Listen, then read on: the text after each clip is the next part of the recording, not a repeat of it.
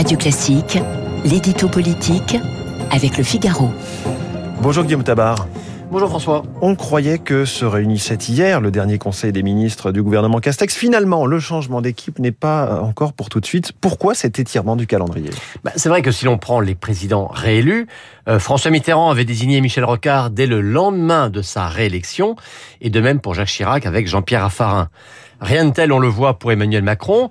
Euh, on a même appris hier qu'un autre conseil des ministres de l'équipe actuelle se réunirait la semaine prochaine, euh, ce qui veut dire que Jean Castex ne sera pas remplacé avant au moins six jours et mmh. peut-être même dix. Macron, on le voit, prend ce prend son temps. Alors il y a, je crois, deux raisons à cela.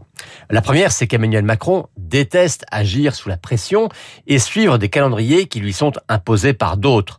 Euh, son premier mandat s'achève officiellement le 13 mai. Il n'est donc pas obligé d'avoir un nouveau gouvernement d'ici là, euh, même si le bal des prétendants, et plus encore le bal des courtisans, est déjà bel et bien ouvert. Alors, reprenons le calendrier.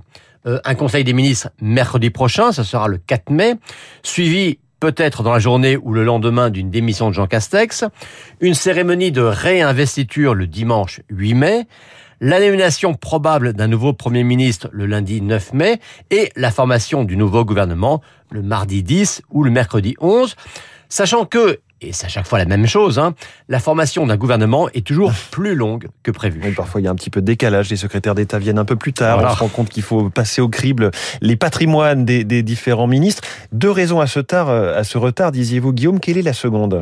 Ben, La seconde, c'est tout simplement l'hésitation d'Emmanuel Macron.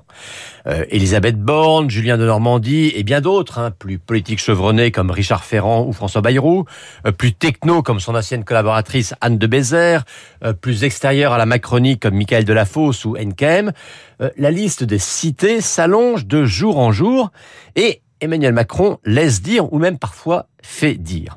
Mais il voit bien que personne ne coche toutes les cases, comme on dit maintenant. Euh, trop techno, trop jeune, pas assez politique, pas assez proche.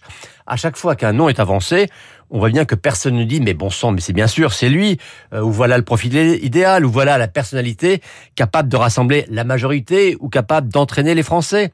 Alors, il a peut-être un nom caché en tête, mais le président réélu sait bien que ce n'est pas avec cette nomination seulement qu'il va créer un nouvel élan, et tout cela est de nature à le faire hésiter, à vouloir se donner le plus de temps possible pour ce qui sera quand même le premier acte et le coup d'envoi véritable de son deuxième quinquennat. L'édito politique Guillaume Tabar tous les matins sur Radio Classique à 8h10. Il est 8h15.